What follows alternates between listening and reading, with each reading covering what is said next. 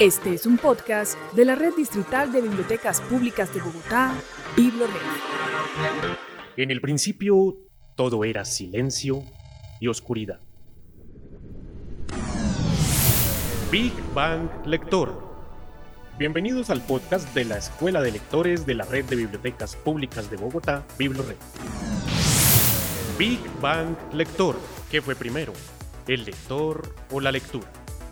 Hola a todos y a todas. Hoy estamos en una nueva versión del podcast de la Escuela de Lectores Big Bang Lector con un tema inédito y creo yo profundamente interesante, la lectura y el tarot. Y para hablarnos de este tema está Javier Beltrán, editor de la Dirección de Lectura y Bibliotecas, compañero de trabajo y además lector del tarot. Javier, muchísimas gracias por acompañarnos hoy. Diana, gracias a usted por invitarme y yo aquí contento de estar taroteando y hablando de una de las cosas que más me apasionan y de una de un tipo de lectura que, como usted lo dice, es inédito. Así es, Javier. Para empezar, a mí me gustaría que nos contaras, bueno, voy a contarles un poco a quienes nos escuchan que sobre la mesa en donde estamos grabando el podcast hay un tarot. Yo quisiera, Javier, que tú nos contaras cuál es el origen de ese tarot, de dónde viene. Bien, depende de la fuente que uno consulte, uno va a encontrar que eh, las barajas de tarot surgieron en el antiguo Egipto, o en la Baja Edad Media o en el Renacimiento, que es el caso del tarot de Marsella, que es la baraja que tenemos desplegada aquí en la mesa donde estamos grabando el podcast.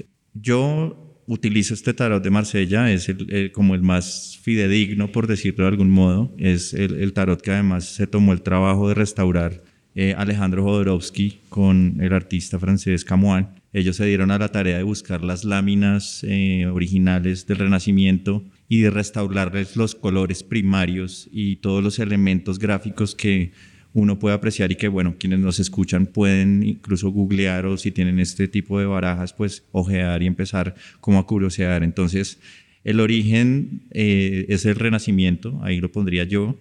Eh, de hecho, en esa época pues era de uso lúdico, ellos inventaban juegos con, con estas cartas, con estas láminas, de ahí proviene el póker, por ejemplo, mm, los juegos de azar. Y ya pues con el paso del tiempo se le ha venido como atribuyendo todo tipo de, digamos, como carácter esotérico, eh, adivinatorio, en fin, cosas que a mí personalmente como lector del tarot no me interesan mucho, me gustan más las exploraciones de las emociones humanas y las cosas que vamos a hablar aquí más adelante. Así es.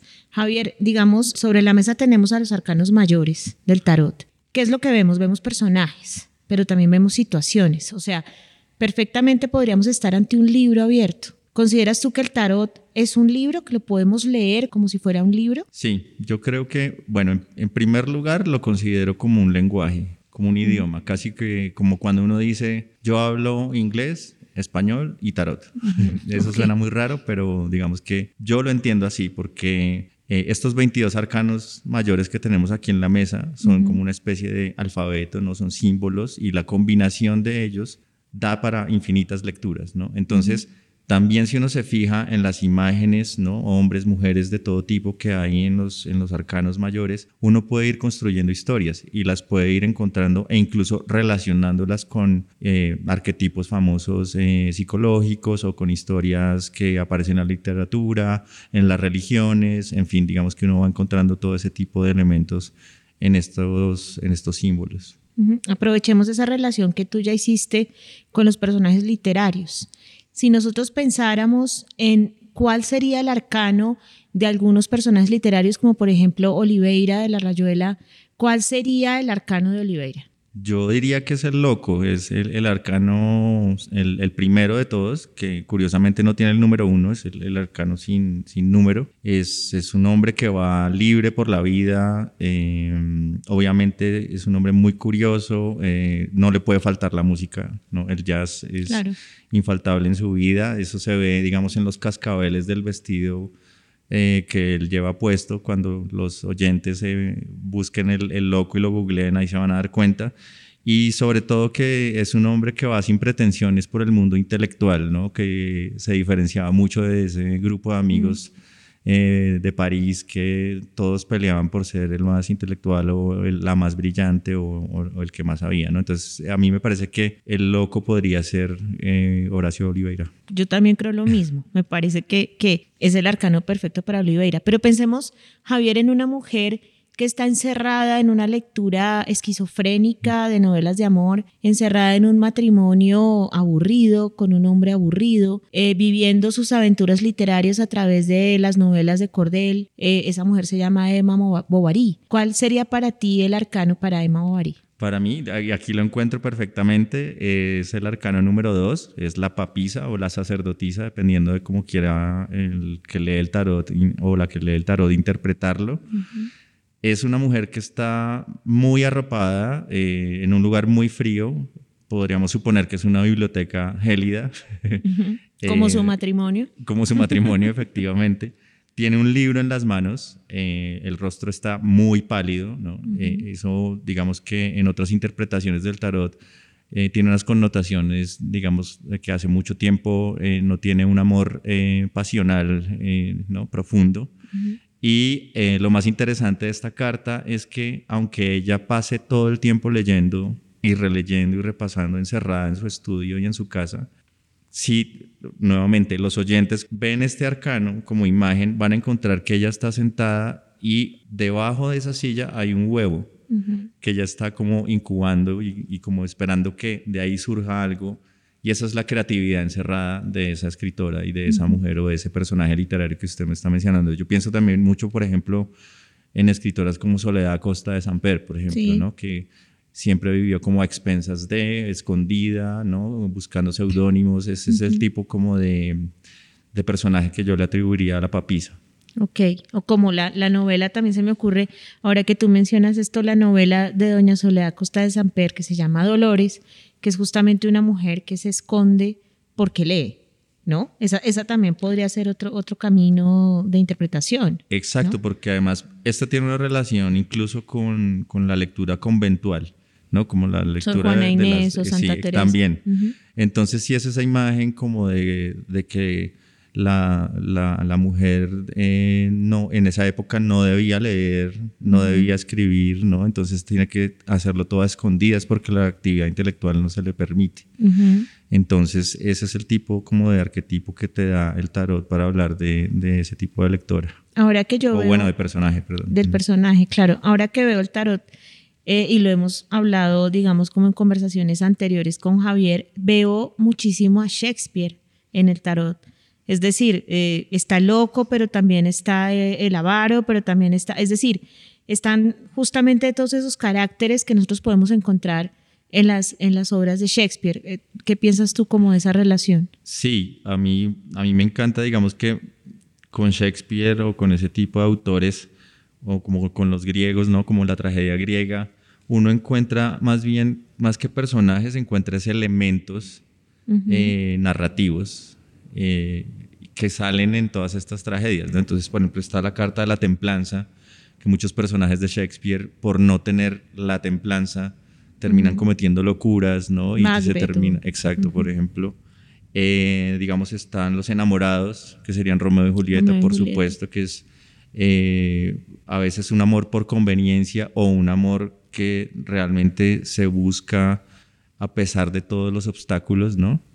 Em, no sé, también está muy marcado lo religioso, lo religioso en, el tarot, em, la ira, la, ira, la ira que es esta mujer, la fuerza, tratando de contener esta, esta bestia salvaje que es el arcano 11 y que a veces no la puede contener, ¿no? Y uno que hablábamos también recientemente con los compañeros de comunicaciones y es el, arcano eh, que muchos denominan la muerte, que no debería llamarse así, es el arcano sin nombre, el número 13, que muchos ven como un presagio pues de desastre y de muerte, literalmente, etcétera, y no lo es, es es más bien como un consejo que se le da a quien consulta el tarot de decir que cambia esa energía destructiva por una constructiva. Entonces, ese también es un personaje muy de Shakespeare, ¿no? De estos que van dejando, no van dejando títere con cabeza, ¿no? Que van descabezando eh, a medida de poder eh, a los demás, ¿no? Como el tarot habla con quien lo consulta. Y justamente nosotros hemos mencionado en varias oportunidades que la lectura es un diálogo entre el lector y aquello que lee, no necesariamente es una, una relación unidireccional. ¿Cómo podrías describir esa relación, digamos, de alguien que consulta el tarot con un lector? Es, es difícil porque, claro, detrás de, de este cuento del tarot hay mucha como prevención, ¿no? Entonces, en principio uno dice, yo leo el tarot, entonces, ay, no, el esotérico, la nueva era, y se sabe como El, que el- se va por otro el- lado. el que dice mentiras. Pero este es un instrumento increíble, esto es, eh, Italo Calvino lo bautizó como la máquina narrativa. Lo que tenemos aquí son 22 imágenes muy poderosas con las que uno puede construir una historia. Entonces, cuanto más aprenda uno a leer el tarot, menos va a necesitar de quien se lo lea y la lectura de uno también va a empezar a ser de diversas maneras. No es una lectura lineal, ¿no? Uno va a construirse su propia historia a medida que va digamos, tirándose cartas a sí mismo, por ejemplo, o si uno se lo está leyendo a alguien, uno también empieza a leerle al otro y se empieza a construir una historia. Entonces, digamos que hay una, una lectura en doble vía, el, el- el que consulta, el que lee y el que termina aprendiendo a leer el tarot finalmente. Sí, es que estaba pensando justamente, y tú también lo mencionabas antes, de la relación que tiene el tarot con los procesos creativos, ¿no? Eh, hay escritores y escritoras que han usado el tarot para producir sus obras. Tú nos puedes, no sé, como hablar de alguno, algún ejemplo. Claro.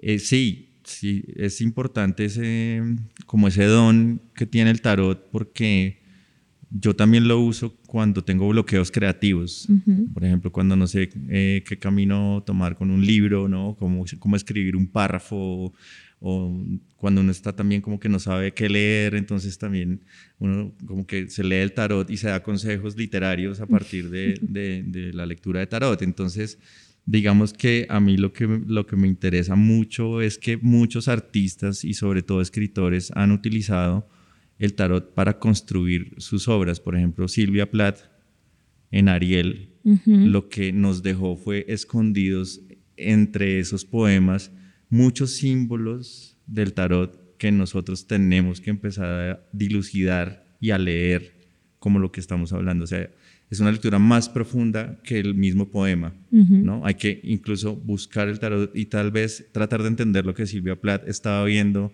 en los arcanos mientras escribía los poemas, por ejemplo. Em, para Borges era muy importante el tarot también. Em, para T.S. Eliot. Ujú. em, Para Calvino. para Calvino, importantísimo.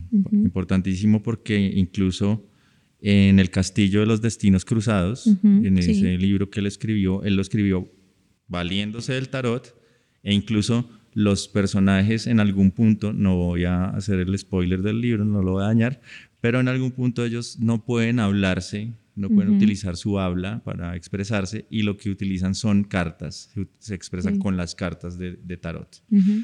Entonces, es interesante esa relación que hay eh, tarot-literatura, porque se utiliza por un lado como, como medio para desbloquear creativamente y también para incluirlo como algo también como codificado, místico, sagrado que se le pone a los poemas o a la narrativa. Ah, vuelvo a lo mismo, ¿no? Calvino bautizó esto como la máquina narrativa. No, fantástico. Justamente ahora que tú mencionas esto, pienso en Lovecraft, que es un escritor, pues bastante leído, creo yo, ¿no? Y que tiene obviamente una relación, pues, con el mundo de lo sobrenatural que está en todas sus obras. Y en una de sus biografías, porque tiene bastantes, habla de su relación con el tarot, o se habla de su relación con el tarot, pero ahí hay una relación también eh, no solamente creativa, sino también eh, como de ejercicio narrativo. Entonces, Lovecraft, Love- Lovecraft, perdón, también usaba el tarot porque además su madre leía el tarot. Entonces él empezó a jugar, digamos, como con, con, con las dinámicas del tarot y gr- gran parte de su obra contiene, como lo has dicho tú, códigos cifrados eh, que solamente se podrían resolver o podría resolver alguien que sepa leer el tarot, ¿sí? Entonces siento que ahí también hay una complicidad, por eso, por eso te preguntaba antes, entre quien lee el tarot y quien lo, y quien lo consulta, ¿no? Que es un poco lo que hace el escritor, ¿no? Sí, y que también es una barrera al mismo tiempo porque eso a veces le da el poder a uno como el que está leyéndole el tarot a alguien de estar revelándole una verdad, ¿no? O como a- aquellos que dicen que le voy a adivinar el futuro o sí, la predicción lo repito, no es lo mío como tarotista. Entonces, yo lo que intento también a veces es más bien explicarle a quien le estoy leyendo para que empiece a entender este lenguaje, ¿no? Y no sé, se me ocurre el ejercicio que estábamos haciendo ahorita antes cuando estábamos desplegando las cartas, cuando uno le dice a una persona, vea, es mejor que usted cambie esa energía destructiva del arcano 13, el arcano sin nombre, que muchos llaman mal la muerte, por la energía del loco, que además van en la misma dirección, van caminando hacia la misma dirección, se valen de un bastón o de algo para caminar porque van como cojeando, van el, bueno, el loco va disfrutando el camino, entonces es más como un, palo de estos que utiliza para pasar por el bosque, ¿no? Entonces uno como que da ese tipo de consejos y les va ilustrando a, a quienes están consultando y les va armando una historia. Entonces ellos incluso se interesan por el color, por lo que vimos ahorita, por ejemplo, esta mujer encerrada puede identificarse alguna, ¿no? En, ese, personaje. Entonces sí que es interesante, a mí me parece que es mucho más interesante meter a la persona dentro de la lectura y no separarle y decirle como, mira, yo te voy a decir una verdad y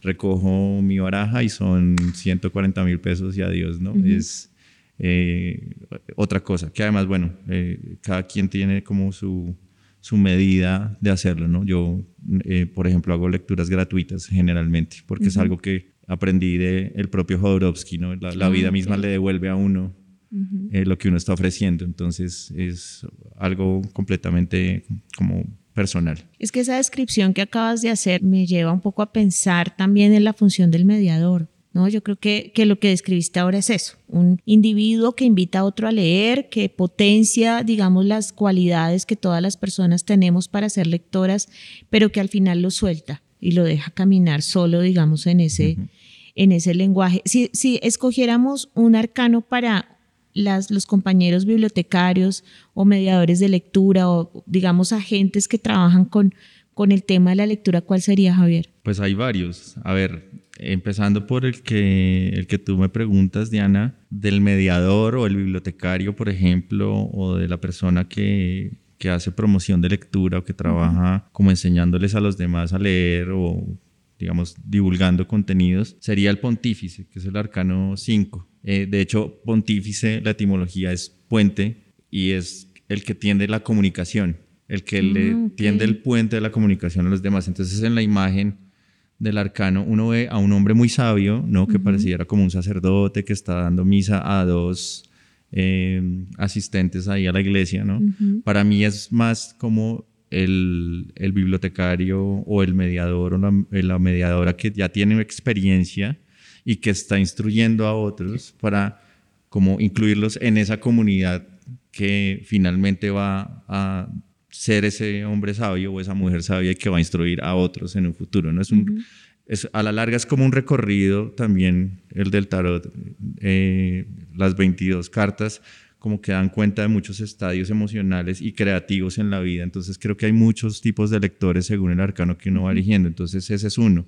Se me ocurre otro y es el lector envidioso. Es este hombre, el emperador, que esconde el conocimiento solo para él ¿no? Este escudo que está debajo de él, sobre el que él está reposando, ¿no? Es mío, es mi tesoro, es lo que yo he leído y no lo comparto yo conozco varios así. Yo también, desafortunadamente.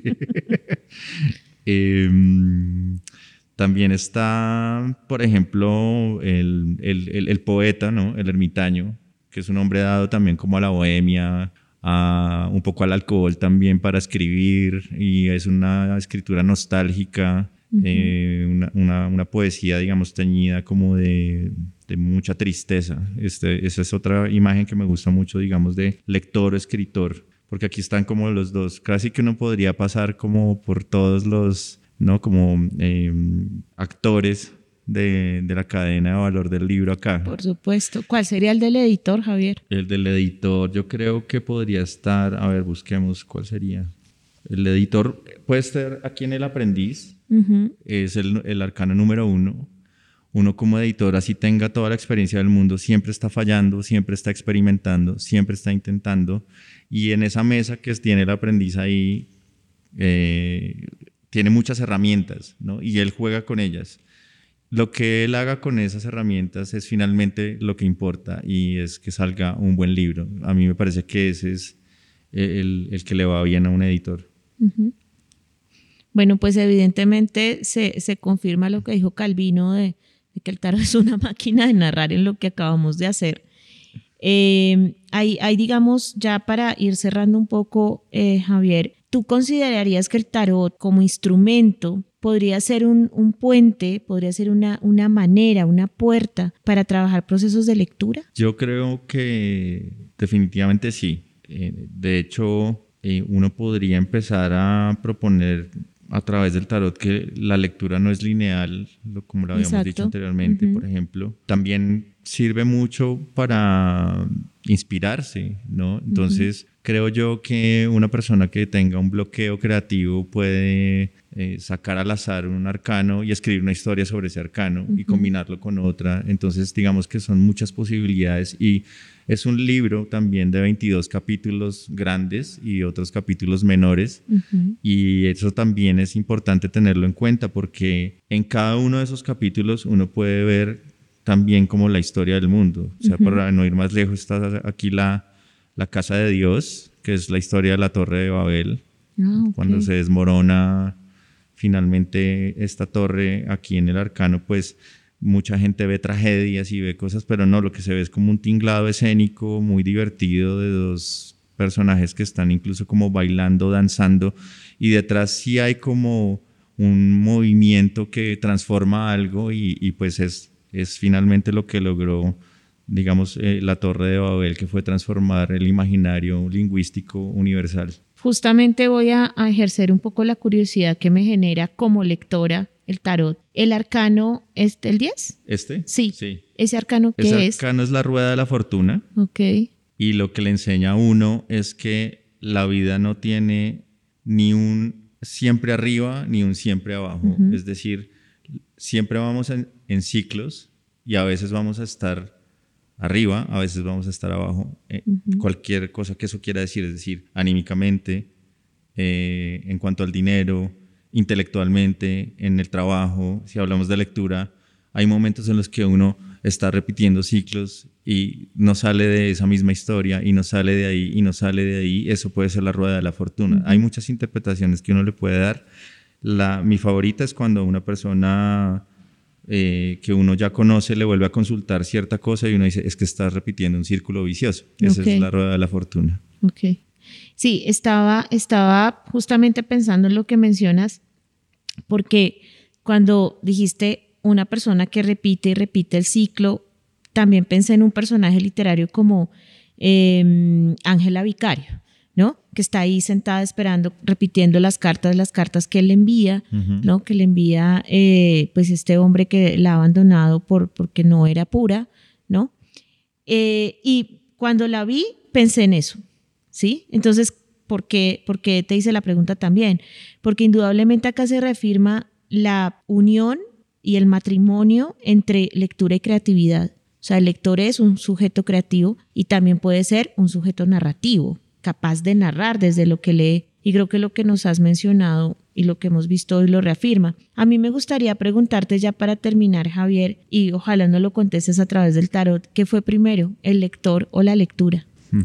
Yo creo que en el caso del tarot fue la lectura, porque pasaron muchos siglos para que nosotros estemos aquí todavía tratando de entender estos signos. Y pues digamos que si no se le hubiera dado el uso no lúdico a esta baraja, no tendríamos como tantas posibilidades de lectura. Me parece que primero fue el instrumento de la lectura. Eres el primer invitado que responde que primero fue la lectura.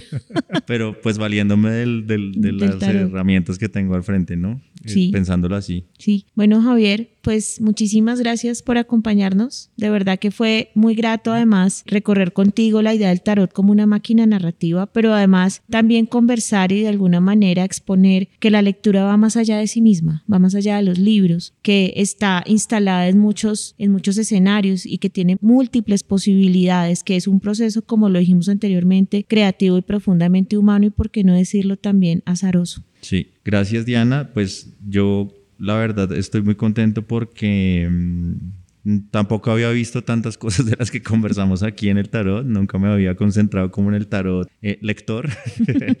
y no sé, me, me, gusta mucho esta lectura que hicimos hoy y yo recomendaría muchísimo a quienes escuchen esto que exploraran todo tipo de tarots, eh, sobre todo el de Marsella, que es el que hemos eh, trabajado hoy, y que se despojen como esa idea de que el tarot es algo eh, místico, adivinatorio, etcétera, y que, en fin, tiene un trasfondo que no se le debe dar y que lo usen como una herramienta creativa y que incluso exploren novelas en las que se utiliza el tarot, ¿no? Eh, maneras de leer también como la misma rayuela que hablábamos hace un momento. Es un tarot. Es como un tarot, que al azar uno va abriendo el capítulo y va leyendo lo que, lo que, lo que el escritor tal vez no quiso decirnos y uno se está construyendo su propia historia, ¿no? Y entonces finalmente esto es un juego, pero es un juego que también le puede a uno ayudar mucho creativamente y lo que, insisto, romper esa linealidad de la lectura es lo que me gusta del tarot. No, y además creo que tiene que ver con una cosa importante y es que también la lectura puede ser una práctica intuitiva. Yo creo que en lo que hoy, nos mostraste hay, hay, mucha intuición y la intuición pues siempre la ponemos como en contraposición con la razón y con lo correcto cuando realmente es el origen de todo, ¿verdad? Entonces creo que el tarot nos ofrece también la posibilidad de ejercer una lectura desde la intuición y por qué no decirlo también desde las preguntas. ¿No? Es una lectura que comienza con preguntas y eso, eso me parece fantástico. Que eso es lo bueno porque lo vuelve a uno lector crítico de su entorno y de sí mismo, pero es, digamos, una crítica constructiva, es para, cuando uno se, se lee una carta a uno mismo, es para tomar un camino mejor que el que estaba pensando tomar. Digamos que eso es lo que me gusta también del tarot.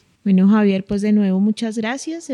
Seguiríamos una hora. Sí. Podemos hacer otra entrega del podcast que empezamos hoy. Y pues muchas gracias a todos ustedes por escucharnos. Tendremos próximamente otra versión de Big Bang Lector, el podcast de la Escuela de Lectores de Bibliored. Muchas gracias.